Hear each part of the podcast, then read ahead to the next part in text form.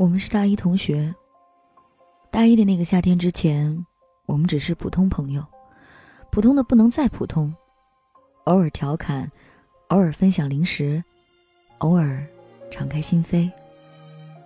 我从来没有想过我们会在一起，也没有想过我们会如此短暂，甚至连朋友都不再是。我记得最讨厌道别，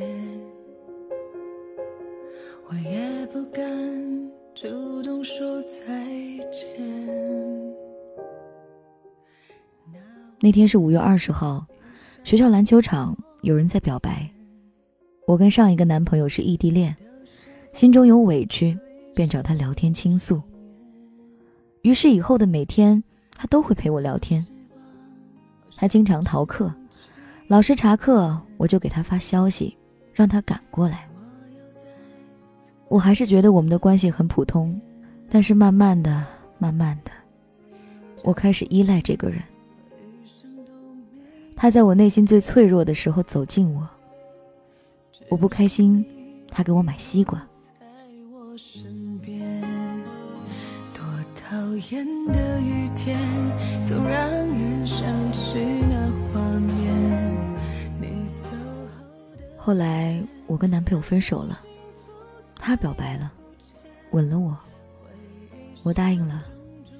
他善良幽默，对我很上心。暑假来了，我家在长沙，他家在安徽。他送我回家，然后自己再回家。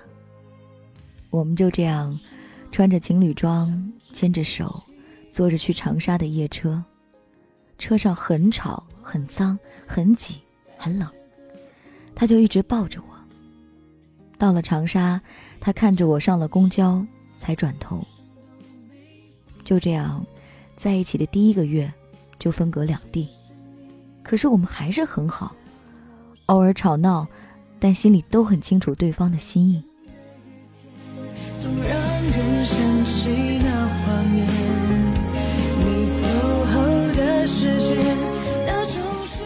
日盼夜盼的开学终于来了，可是莫名其妙，我们闹别扭了，我委屈，我哭，我不知道他在干嘛，但我知道。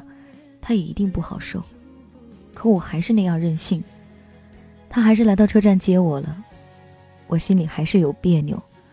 他们宿舍聚餐叫我一起，我拒绝了。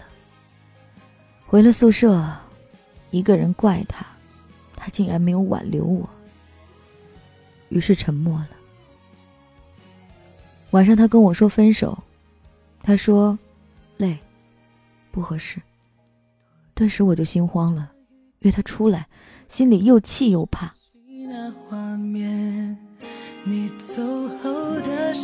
我们两个总是这样，只要在一起，心里没疙瘩，就能很快和好。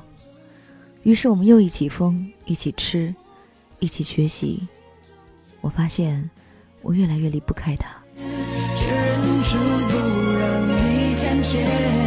一个月后，我们又闹别扭了。他说：“我们分手吧，我们不合适。”我想得很明白，说我们开心时会特别开心，但是一有矛盾就无法下去。他不肯来见我，他说一见我就塌了，就无法再坚持之前的决定。这样，对我们都好。我害怕，我心慌，我怕他离开。我找了他所有的朋友沟通。希望能劝一劝他，但是都没有用。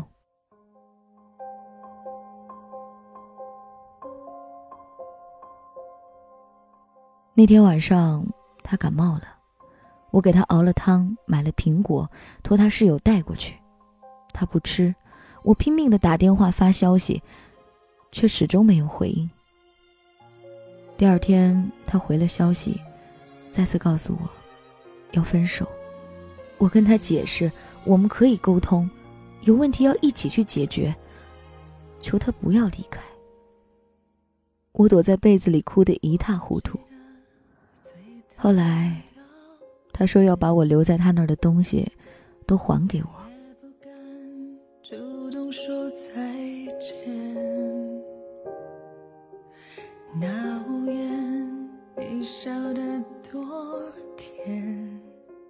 那天在篮球场，他来了，我搂着他要他别走，失声大哭。他心疼，我们和好了。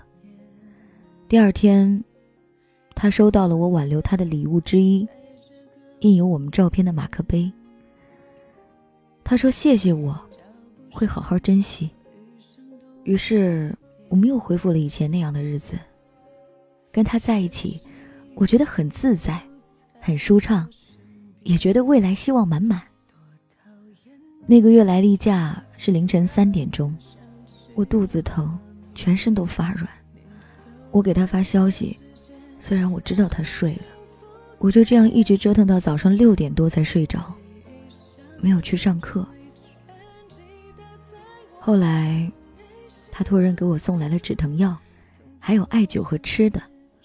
后来我知道，他一个人跑到医务室去询问医生关于这方面要怎么办，还有和去超市买艾灸的情形。我真的很感动，这是他第一次对一个女生这样，也是第一次有男生对我这样。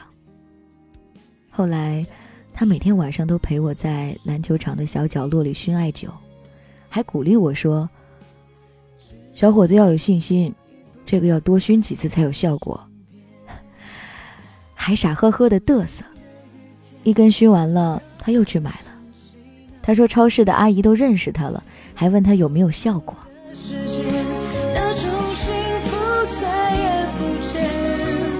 可是，有些别扭。就像我们逃不掉的诅咒一样。记得，那是我们吃了一百天大餐后的第四天。我的任性和固执，我的任性与固执。他说：“我们分手吧，我们真的不合适。”我失望，我心慌，我气愤，我答应了。我怨他总是有一点小挫折就想分手。第二天，我把头发剪了。以前一直跟他说想剪短发，一直没有勇气。他发信息说很漂亮。我的情绪是乱的，我后悔了，我想挽留他。可是之后，却始终见不到他。他不来上课。不是待在网吧，就是待在寝室。我也不敢去找他，我怕被拒绝。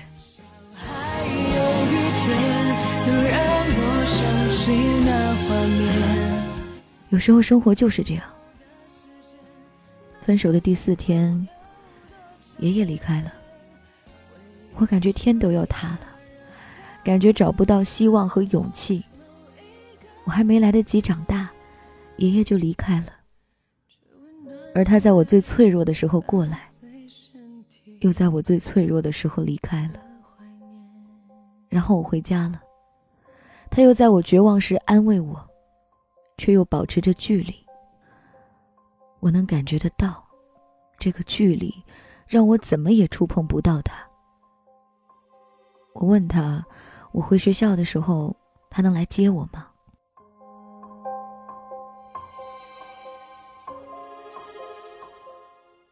他来了，于是，那是我们最后一次如此近距离的接触。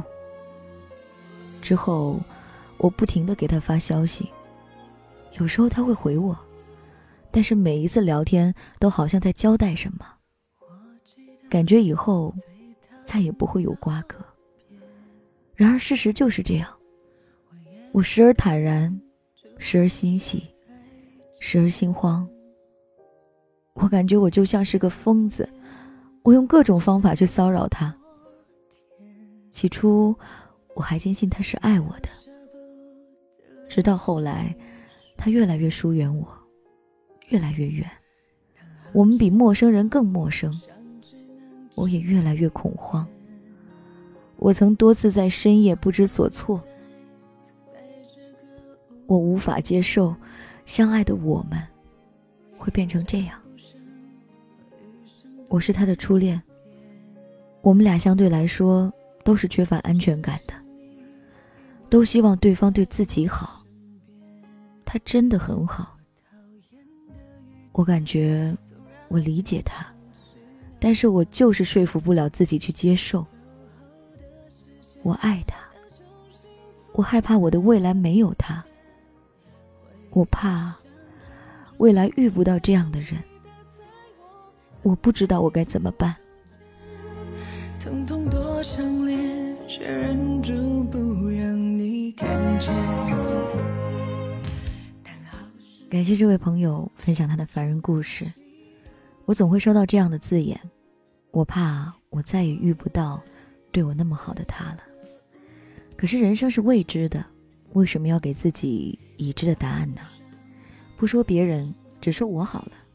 随着我年纪的增长，我发现我遇到的懂女生的他越来越多了。尽管我没有很容易的坠入爱河了，但是我发现。随着年纪的增长，那我遇到的那个男生呢？他的年纪也长了一些，你会发现他越来越了解你，越来越体贴。那些小男生的错误，他已经不再犯了，这不是很好吗？大家都有过青春，有过在自行车后面笑的日子，不过随着时间就会变得越来越现实。生活里面的柴米油盐酱醋茶，是一定要考虑的。你会努力让自己过得更好，不管有没有那个他，自己也要坚强。这个世界上永远有两种可能：你走到这一处，你觉得这里的风景真好，但是你不满足，你决定再往前走走，后来你发现原来真的是这里最好；也或者你当时觉得这里最好，你就留下来了。结果有一天，你听到别人跟你耳语说远方的风景有多好，你又开始后悔，当初怎么没有勇气往前看看。人生永远都在这种两难的抉择当中，永远都在你选哪一个，也许你都会后悔。只要你能负得起责任，就不要怕往前看看。而且人生还年轻，谁说所有的都在你二十岁之前进行，所有好的都在你三十岁前遇见？怎么会呢？要对自己有信心，也要对未来的自己有信心。这就是今天的凡人故事。如果你也想要投稿，可以在新浪微博 DJ 白雪的私信，或者在蜻蜓微社区发帖子给我，我都可以收到。如果呢，你也想关注《凡人故事》第一本同名实体书，可以在 DJ 白雪的订阅号里面来告诉我，或者在蜻蜓商城直接购买。您可以在蜻蜓 FM 的首页上面找到蜻蜓商城，就可以购买了。好了，今天的故事讲完了，明天继续来给你讲故事。